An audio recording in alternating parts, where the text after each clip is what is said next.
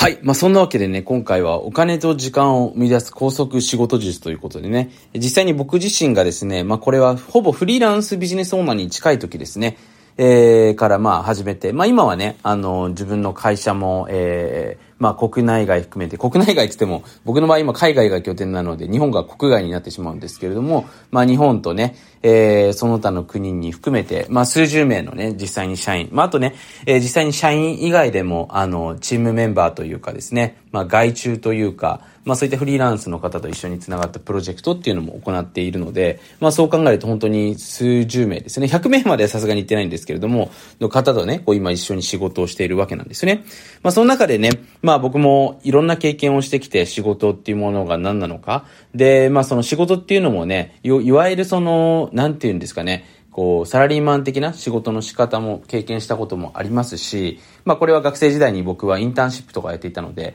まあ21歳から僕は自分の自営業者として学生をしながら自分でビジネスをしていった時からね、まあ特にその時にやっぱ思ってたのが、こう、いかにして少ない時間でね、結果を出していくのかっていうところが、やっぱり非常にね、あの、どこの世界でも重要になってくるのかなというふうに思ってたわけですよね。まあなのでね、その僕の経験の中から学んだことを今日はね、えお話ししていけたらなというふうに思っております。で、今回は、そのフリーランス的なね、あの、働き方だったりとか、サラリーマン的な働き方ではなく、ビジネスオーナーになっていくための働き方ですですよね。で、ビジネスオーナーって何ですかっていうことなんですけれども、まあ、結局、自分のビジネスをオンしている、所有している立場ですよね。だからその実際のプレイヤーには入ってないんですよ。でプレイヤーをむしろ外で見ているというね、そのプレイヤーがむしろ入ってくるような場所を作ったりとかですね、それを、えー、しっかり自分で管理できるような、動かせるような状況なのがこのビジネスオーナーなわけですね。で、これ当然ね、あの、一人のビジネスオーナーっていうのもね、えー、十分 OK なわけですね。要は一人でのビジネスオーナーっていうのも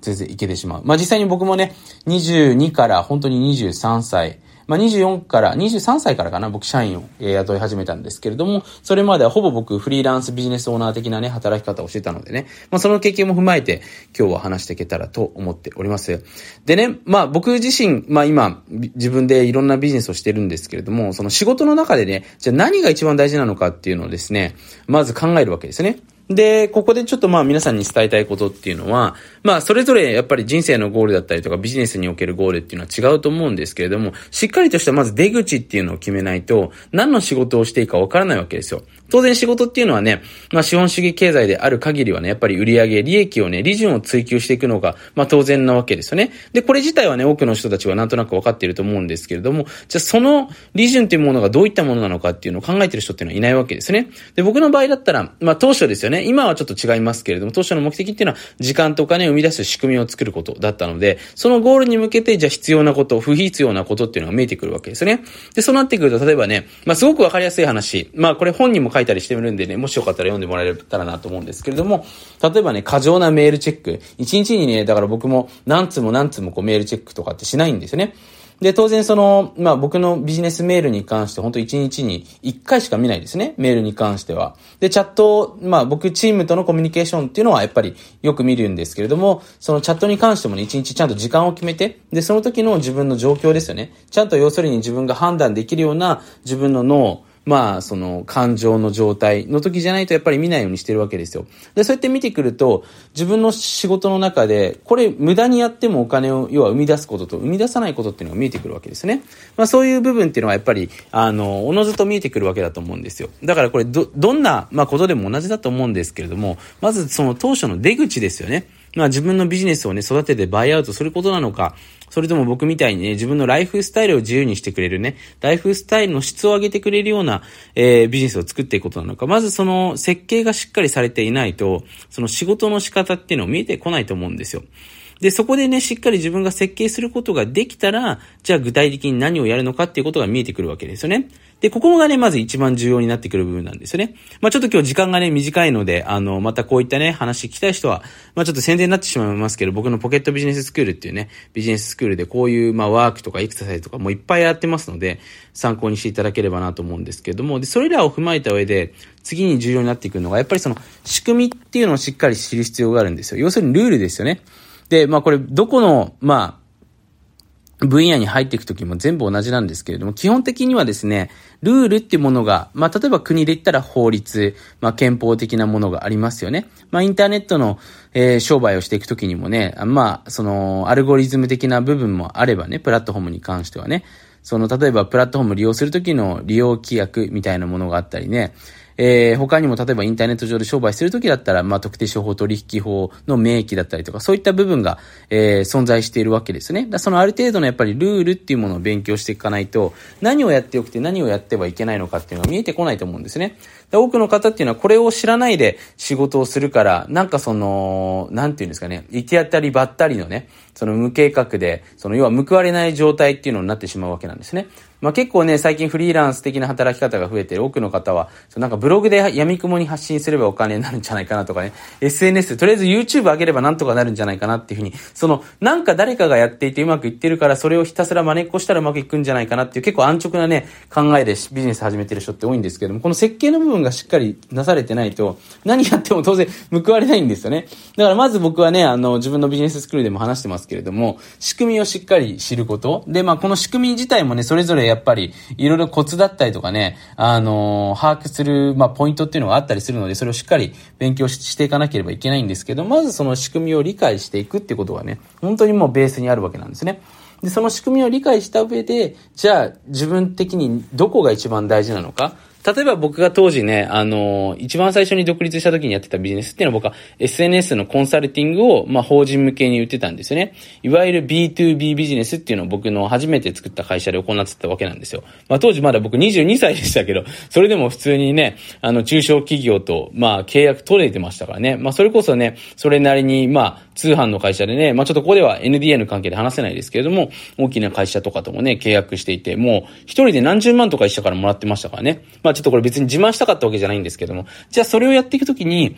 自分のその見込み客になるクライアントさんっていうのの特徴はどういう人たちなのかなってことが見えてくるわけですね。で、えー、そこによって、じゃあ、その人たちを集めるためにはどんな施策があるのかな。じゃあ、それをどうやったら自動化できるのかなっていうね、要は、何が一番重要なのかっていうのを洗い出して、で、それをどうやったら自動化できるのかなっていうのをひたすら考えていくわけですね。そうするといろんな仕組みができてくるわけですよ。まあ僕ね、わかりやすい話をすると、大学生の時にね、まあ数百人規模のイベントとかやってたんですけども、イベントの時も別に自分一人で集めなくていいわけですね。で、そのいわゆるね、まあハブとなってくるような大きなその、まあ今でいうインフルエンサーですよね。まあ大学の中で影響を持ってる人たちに、例えばキャッシュバック制度を作ってチケットばらまいて、一件ばらまいてくれたらこれから渡しますよっていうふうにやってれば、もう勝手に広まっていくわけですよね。だそうやってね、だから何が、その一番重要な部分なのかっていうのを見極めて、えー、その仕組みを作っていくですね。だその一番、まあ、なんていうのかな、そのテコの原理でその力点っていうのかな、そこの部分をしっかり見つけていくと、何が起きるかっていうと、本当にね、少ない時間で結果を出すことっていうのはできるわけなんですね。で、ある意味で言うと、その見極めることに、やっぱ一番時間を使わなければいけないわけですね。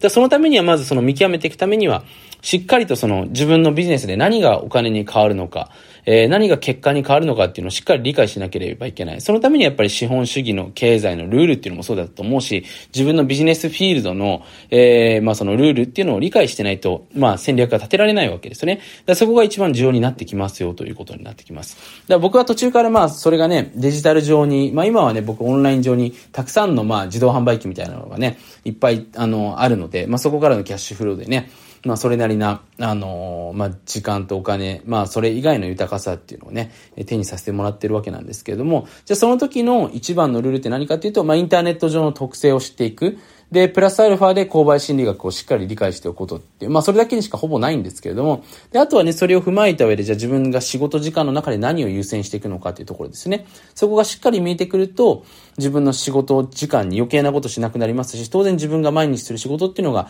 えー、まあ、それが1日後に結果につながるのか、1週間後につながるのか、1ヶ月後につながるのか、別として必ず結果につながってくるってことになってくるわけですね。だから今の時代ね、本当に闇雲になんかいろいろできる時代ですけれども、こういった設計書、えー、しっかりね、あの仕組みがないと、本当にね、ただなんとなく自分の自己満足で終わってね、えー、何も要は生み出さない状況っていうのが作られてしまいますので、しっかりね、設計をしていくっていうところがポイントになってきますよってことですね。まあこういったところね、実は教えてくれるビジネススクールとかって本当にないのがね、もう不思議で不思議でしょうがないんですけれども、だここの 本当にね、何を攻めていくのかですね、何がお金に変わるからここの仕事をするのかっていう部分をしっかりね、えー、勉強するってことが、まあこれからの時代においてすごく重要になっていくんじゃないかなと思っております。まあそんなわけでまたこういった話聞きたい人はまたね、えー、ぜひいいねをしていただくか、また、あの、メールいただければ続き取っていきたいなというふうに思いますので、気軽にご連絡ください。というわけで今回もありがとうございます。